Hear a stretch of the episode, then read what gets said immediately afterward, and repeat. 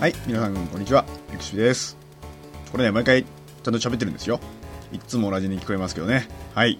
というわけで、先日、テレビ見てたんですけど、ガンダム0083スターダストメモリーっていうのがやってました。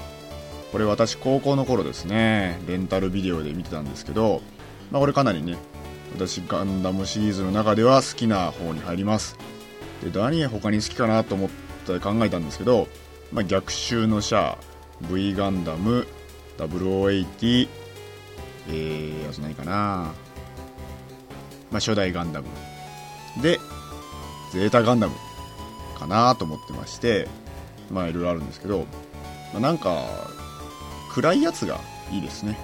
なんかまあね富野にどんどん殺されちゃうんですけど、まあ、そういうのが好きなんですけどね、まあ、そういうわけでまあちょっとその83見てたんですけど、なんか画面少しぼやけるんですよね。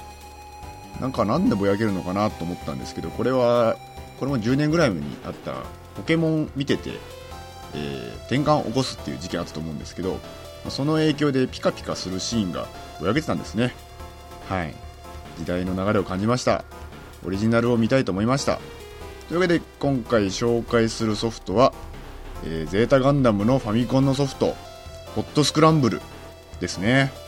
まあこれ、ちょっとゲームとしては正直、あまり面白くない気がするんですけど、まあこんなこと言うとファンの人に怒られちゃうかもしれないんですけどね。まあそれはきっと、版権代が高くて、ゲーム制作費が捻出できなかったんじゃないかなと思います。はい。まあ大人の事情があったのかな。当時のプロデューサーさん、もし聞いてたら教えてください。はい。というわけですね。それでこのゲームソフトのまあコメントなんですけど、まあ一言に尽きるんですよ。はい。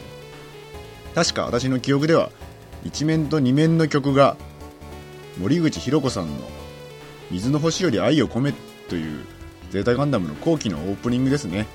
その音楽を元にした BGM になっていたかと記憶してるんですが、まあ、それに気づいたのもかなり後のことなんですけどね。小学生の私はそんなことも知る由もなく遊んでましたがなんか、まあ、そんな感じでね、まあ、この曲の版権もジャスラックさんとかに取られてるのかなとか今思うと感じるところですね。はい。やっぱりなんかねゲームは原作ものがあるとそれに縛られてしまうのでなかなか自由にできなかったりとか使わなくちゃいけない曲とかあったりとか使わなくちゃいけない設定とかあって作るのが大変なんじゃないかなと思ったりもしましたね。はい。